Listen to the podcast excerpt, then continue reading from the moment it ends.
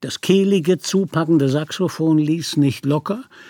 Ich sah mich neben dem warmen Kachelofen stehen, von der frühen, ungelenken Poeterei verabschieden und vom Pathos des Feuers ermutigt zu verbotenen Gedanken. Es hätte mir gefallen, auch die anderen Peinlichkeiten der jugendlichen Jahre zu vergessen und dem Feuer diese Arbeit zu überlassen.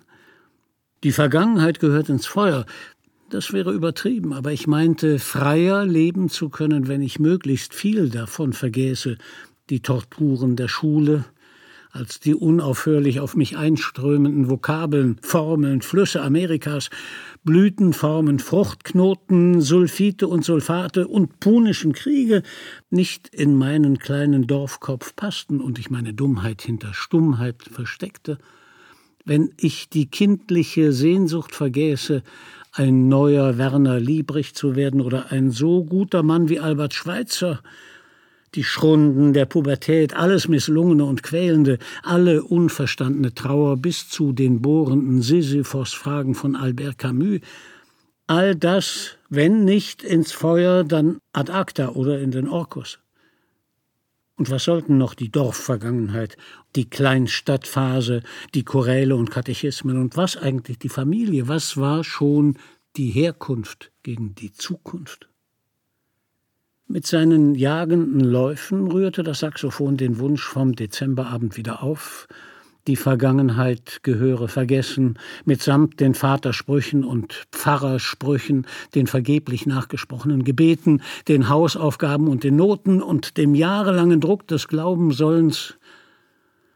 Ich wollte nur an die Liebe glauben und die Hoffnung und hütete wie zum Beweis, dass es die Liebe wirklich gab und mich finden konnte, die Liebesbriefe der ersten, nun in Bonn neu verliebten Geliebten. Vergangenheit geschlossen, Zukunft offen. So werde ich beim Abschied von den schlechten Versen gedacht haben und einige Monate später noch einmal vor den Flammenwerfern des freien Jazz. Zukunft mit dem schönen schwarzen Gedichtband und dem Wohlwollen eines tatkräftigen, lachenden Verlegers, Zukunft mit dem Studium und dem Wohlwollen eines vielseitigen, lachenden Professors, alles zielte in die Richtung einer Freiheit, die weit entfernt war von den Erwartungen der Mutter, der Großeltern, der Onkels und Tanten. Vielleicht hätte es mich nicht gestört, auch den Status als Sohn loszuwerden, als Enkel, als Neffe und so weiter, wenn ich die Möglichkeit dazu gehabt hätte. In diesen Rollen musste man immer alles richtig machen und wurde trotzdem nie das Gefühl los, alles falsch zu machen in den Augen der trauernden Witwen, Mutter und der weiteren Verwandtschaft. Dabei waren es doch die Väter, die so gut wie alles falsch gemacht hatten. Und wir waren gezwungen, und hatten das Glück, neue Wege zu gehen. Ich wusste zwar nicht, was mein Vater, zu früh gestorben, für solche Debatten falsch gemacht hatte, aber warum sollte ich, kaum war ein Schritt ins Neuland fällig, immer alles richtig machen und Vorbild sein, wie es mir eingetrichtert worden war?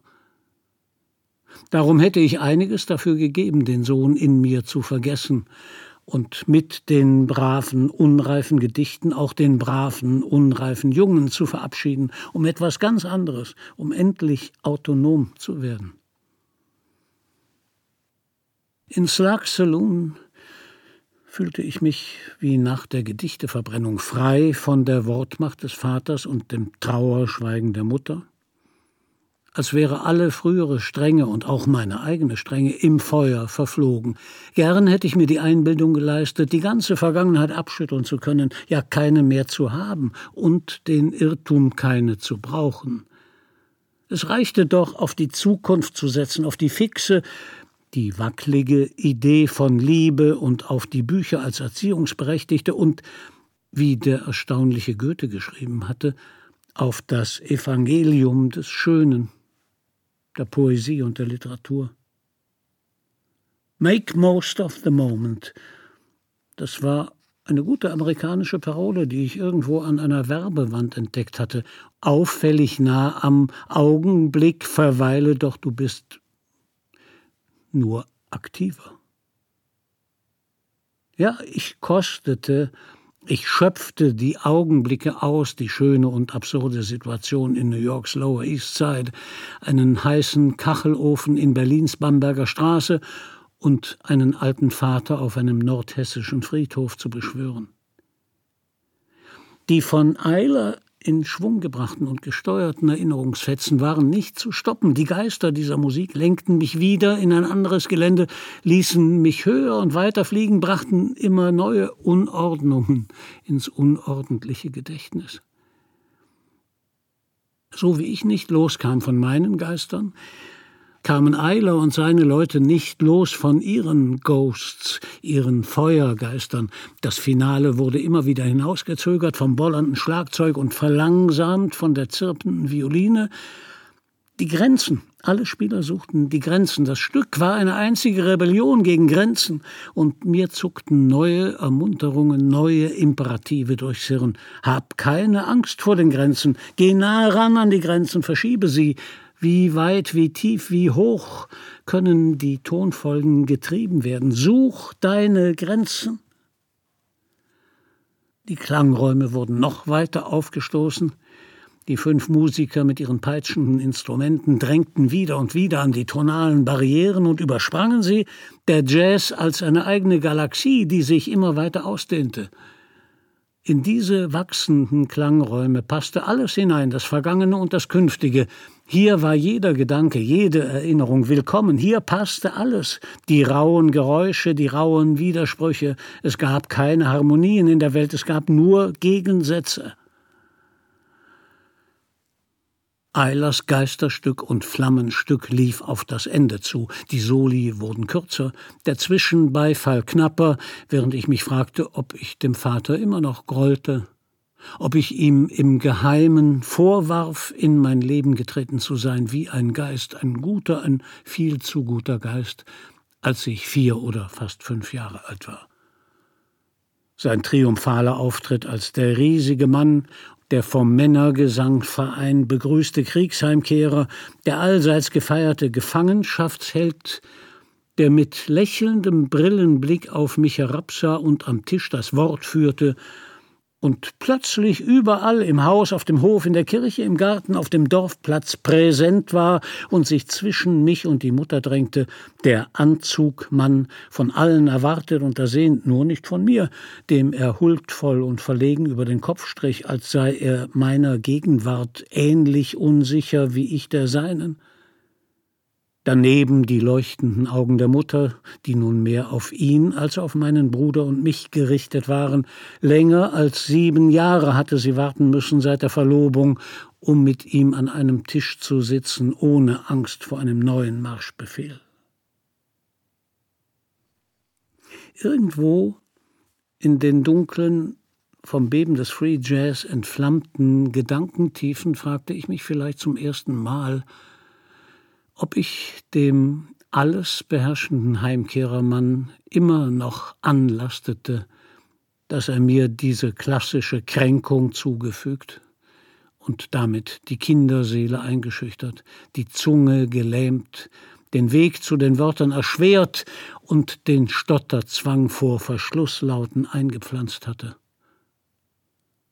Ob ich ihm grollte, dass er mit bestem väterlichen Willen aus dem verspielten, träumenden Kind einen tüchtigen Lateiner, aus dem stillen Knaben einen Mustersohn, aus dem verschüchterten Konfirmanden einen standfesten Christen machen wollte.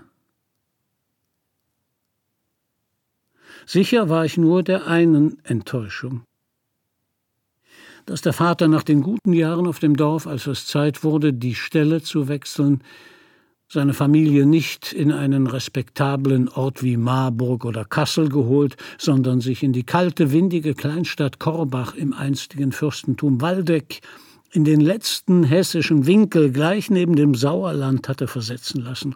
Und der nächsten Enttäuschung, dass ich nach nur anderthalb Jahren aus Geldgründen die Melanchthon-Schule das Internat der Jatzer, Sportler und schönen Mädchen schon wieder verlassen, mich trotz meines Widerstandes geschlagen geben und in die Enge der Familie wieder einfinden musste.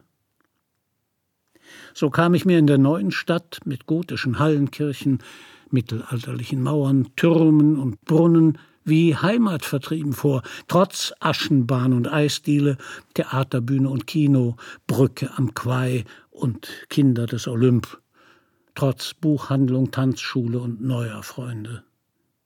Heimatvertrieben wie Sudeten und Schlesier. Für die war ein selbstverschuldeter Krieg verloren gegangen, für mich aber ein Ort, an dem ich mich freier gefühlt hatte als zuvor und danach. Vertrieben auf eine windige Hochebene in ein Hansestädtchen, das einst der Schnittpunkt der Handelswege zwischen Frankfurt und Bremen, Leipzig und Köln gewesen war, aber nun weit und breit keinen Handelsweg, keine Autobahn und keinen Schnellzug zu bieten hatte. Jetzt war der Ort allenfalls ein Treffpunkt alter Nazimänner, wie wir nach und nach merkten.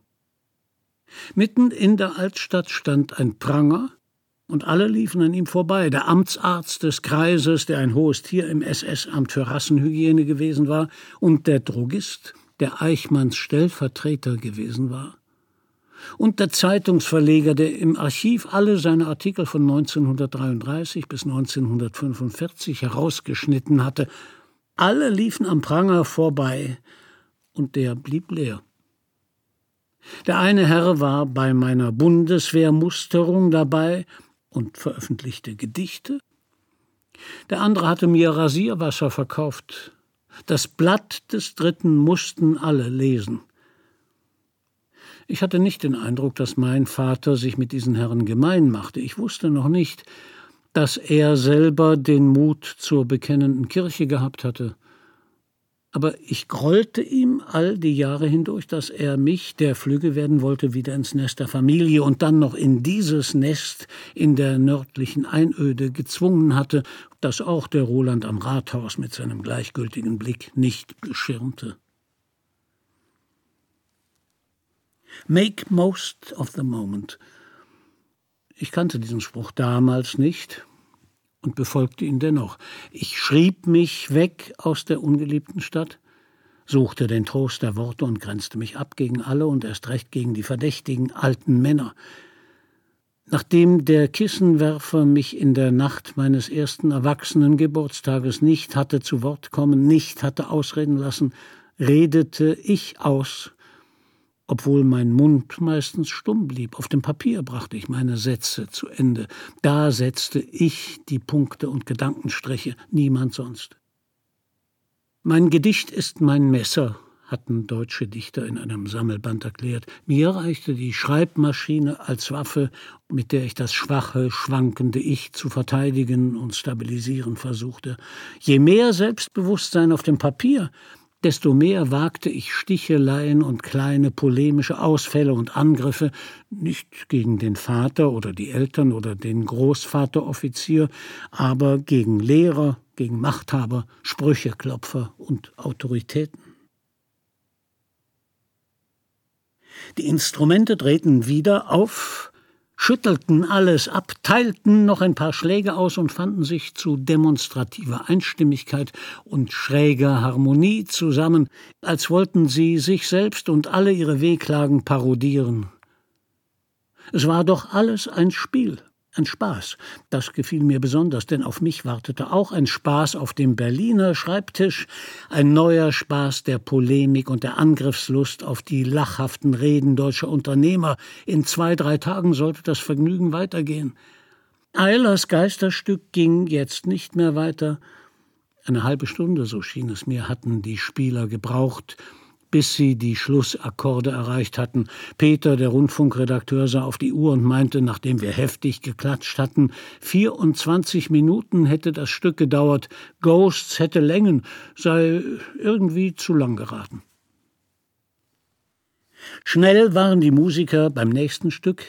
Initiation, rief jemand in den Saal, was ich nicht verstand und darum Christoph fragen musste. Sie legten los, und ließen gleich der Geige den Vortritt, zirpendes, zartes Balancieren, ein Tanzen und mit dem Tanzrhythmus der Geige schnellten die Gedanken wieder zurück in den Heimatort, der keiner war, zurück in die Tanzstunde. Von der Tanzstunde der Zeitraffer zu Adolf Eichmann, zu seinem Stellvertreter Hermann Krumay, zu dessen Tochter, mit der ich Foxtrott oder Rumba oder welche Takte auch immer geübt hatte, als in unserem Städtchen noch niemand wusste, dass ihr Vater, der beliebte Drogist, Sportvereinsmensch und Kreistagsabgeordnete des Bundes der Heimatvertriebenen und Entrechteten, der Stellvertreter Eichmanns in Budapest gewesen war.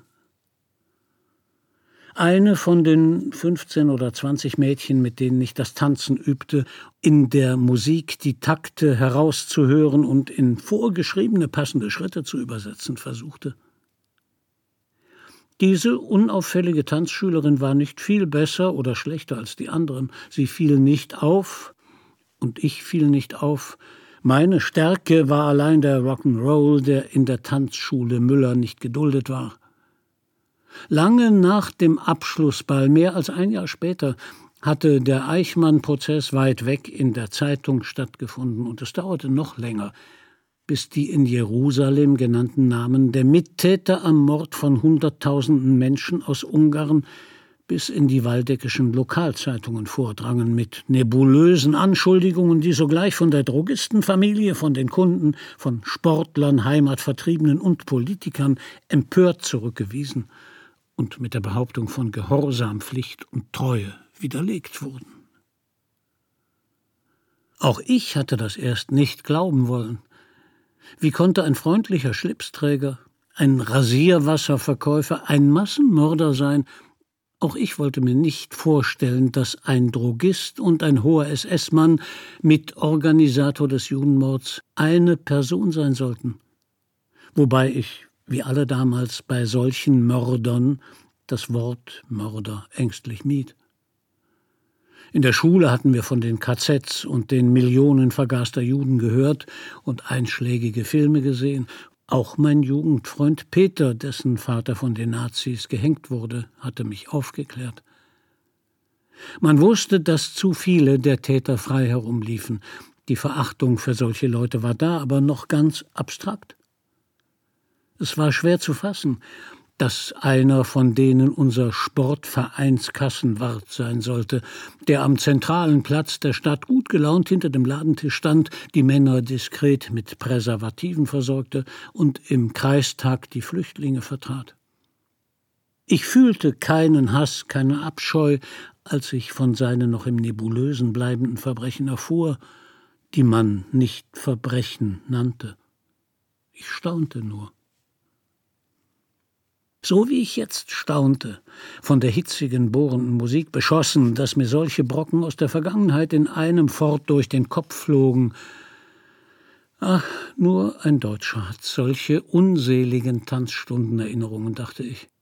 Die Amis um mich herum haben es gut, sie haben solche Brocken nicht, sie sind die Sieger, Sie können gelassen hinhören und lostanzen, Sie können munter drauf losspielen, spielen und tanzen, mit wem Sie wollen. Sie haben keine Nazis, keine Massenmördertöchter. Kein Mensch in New York hat, wie ich, beim Korbacher Eichmann Rasierwasser gekauft und mit seiner Tochter auf dem Parkett die Takte gezählt. Ich hatte genug von solchem Störfeuer im Konzert und wusste, dass ich nichts davon einfach wegwischen konnte. Die Formel von der Banalität des Bösen bohrte sich in den Kopf bis zu den Fragen, wie viel Seelendreck vom banalen Parfümverkäufer auf die banale Tochter vererbt war, wie viel Schmutz noch an ihren Händen, wie viele Verkrampfungen in unseren banalen Foxtrotschritten. Erst als ich Korbach mit dem Abitur in der Tasche verlassen hatte, als gegen ihren Vater ermittelt, als er angeklagt und berühmt und berüchtigt wurde, hatte ich zu fragen begonnen, welche Taten unsichtbar an ihr klebten, eine sinnlose Frage, und ob einer der schreibenden Freunde, der mit ihr liiert war und mit mir und ein paar anderen die Schülerzeitung machte, davon beeinflusst war. Eine ebenso sinnlose Frage. Die stigmatisierte Tochter, die ich längst aus den Augen verloren hatte, konnte mir egal sein. Vater Krumay hatte ich ohnehin als verurteilt abgetan, obwohl sein Verfahren immer noch nicht abgeschlossen war. Zuerst hatte man ihn zu nur vier Jahren Haft verurteilt. In der Revision wurde er mit seinen banalen Ausreden nicht mehr so billig davonkommen. In Israel hätte man ihn ebenso hingerichtet wie Eichmann. Solche Fragen, die mich seit den schwungvollen Tanztakten der Geige überfielen, gehörten nicht in dieses Konzert. Sie störten beim Zuhören. Ich versuchte mich wieder mehr auf das Saxophon, die Trompete und die Geige zu konzentrieren, die Geister wegscheuchend, die mir die Musik verdarben. Weg mit den alten Nazis und ihren Gesichtern, wie ich sie auch auf der Anklagebank in Frankfurt beim Auschwitz-Prozess einen Tag lang beobachtet hatte, bitter und kleinlaut, die sonst so vollmundigen, geröteten Vereins- und Biergesichter aus den Kleinstadtkneipen, nun zu vertrockneten Jammerlappen geworden. Weg, weg, weg damit. Jetzt ist der Frühling an der Reihe, du bist in New York und der Mai ist gekommen. Tanz weiter auf deinen Hirnwellen, mit deinen Hirnwellen weiter. Tanz lieber hinein in den Mai. Der Mai war gekommen, Abend des 1. Mai, der in New York kein arbeitsfreier Tag der Arbeit war, obwohl hier alle so rastlos beschäftigt und zu schuften schienen, zufällig ein Sonntag, ein Tag der Hochgefühle. Erst jetzt realisierte ich das besondere Datum. Der 1. Mai war mir immer der liebste Feiertag, weil früher ein wirklicher Feiertag ohne Kirchgang, falls er nicht auf einen Sonntag fiel, meistens mit schönstem Wetter und Ausflügen ins frische Grün, wandernd und singend in die Wälder oder hinaus mit dem Rad ins Freie, selbst der Vater war dann ein anderer Vater. Nachdem er vom Motorrad auf einen VW Käfer umgestiegen war, lud er an solchen Feiertagen gern sein Auto voll mit Kindern, jeder, der noch reinpasste, durfte mit und kutschierte mit zehn, zwölf jauchzenden Mädchen und Jungen übern Berg ins nächste Dorf, spendierte drei Bluna oder Sinalco für alle und fuhr zurück, während wir, der Mai ist gekommen und da bleibe, wer Lust hat, mit Sorgen zu Haus grölten. Auch das konnte der Kissenwerfer. Von der Aussicht auf den Mai und von der Geige beschwingt, tanzten die Gedanken endlich weg von Krumei und Eichmann, weg von diesen Figuren zu Hannah Arendt, von der ich nichts kannte außer der berühmten Formel von der Banalität des Bösen, und von Arendt weiter zu ihrer Freundin Köhler, zu der herzlichen, temperamentvollen, neugierigen Mecklenburgerin, weg vom Vergangenheitsdreck in die Zukunft, hin zum Erfreulichen, zum amerikanischen Frühling. Die schmeichelnde, zirpende Geige trug mich weiter in das Wohnzimmer in der 84. Straße, trug mich hin zu den schmeichelnden, zirpenden Sätzen, die Frau Köhler mir mitgegeben hatte und die ich eigentlich vergessen wollte. Vergessen das ganze verstörende Horoskop, das sie für mich gefertigt hatte, vor Wochen hatte ich ihr auf Drängen meiner Tante, ihrer Jugendfreundin, meinen Besuch angekündigt. Sie hatte zugesagt und wie nebenbei nach Minute und Stunde meiner Geburt gefragt, die ich erst von meiner Mutter erfragen musste. Horoskope, ein halbernstes Hobby, wie sie betont hatte, als sie auf ihrem Sofa saß. Für Freunde und Verwandte mache sie das gern, und ich sei ja gewissermaßen ein Verwandter.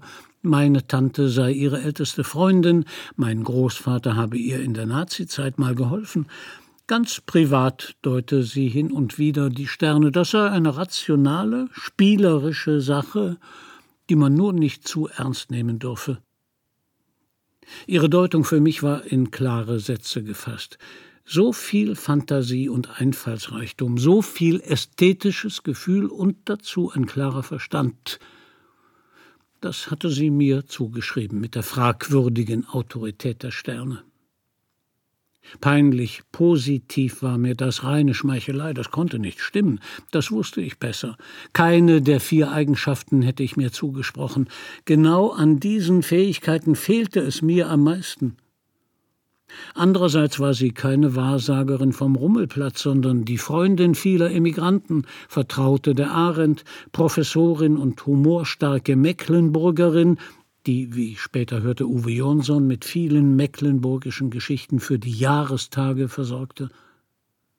Trotzdem war ihr Befund nicht zu ertragen für einen 23-jährigen, durch und durch skeptischen Kerl. In dem Horoskop stand sogar noch mehr, Da stand die fürchterlich zuversichtliche Behauptung, und ich bin sicher, dass sich alle diese Gaben werden entfalten können, denn Glück, das heißt die unbewusst richtige Einstellung, die Glückszustände ermöglicht, ist auch noch da, nämlich Jupiter im Trigon zur Venus. Wie konnte man da sicher sein? Das schien mir unendlich vermessen. Da sträubte sich alles Protestantische in mir. Diese Sätze hatte ich nun auf dem Buckel. Die zur Amerikanerin gewordene Mecklenburgerin hatte mir in New York ausgerechnet Jupiter und Venus aufgeladen. Jupiter, Venus. Das verschlug mir die Sprache, das blockierte das Denken. Damit konnte ich nicht umgehen, darauf wollte ich mich nicht einlassen. Die Wahrsagerei vom kommenden Glück war mir unheimlich.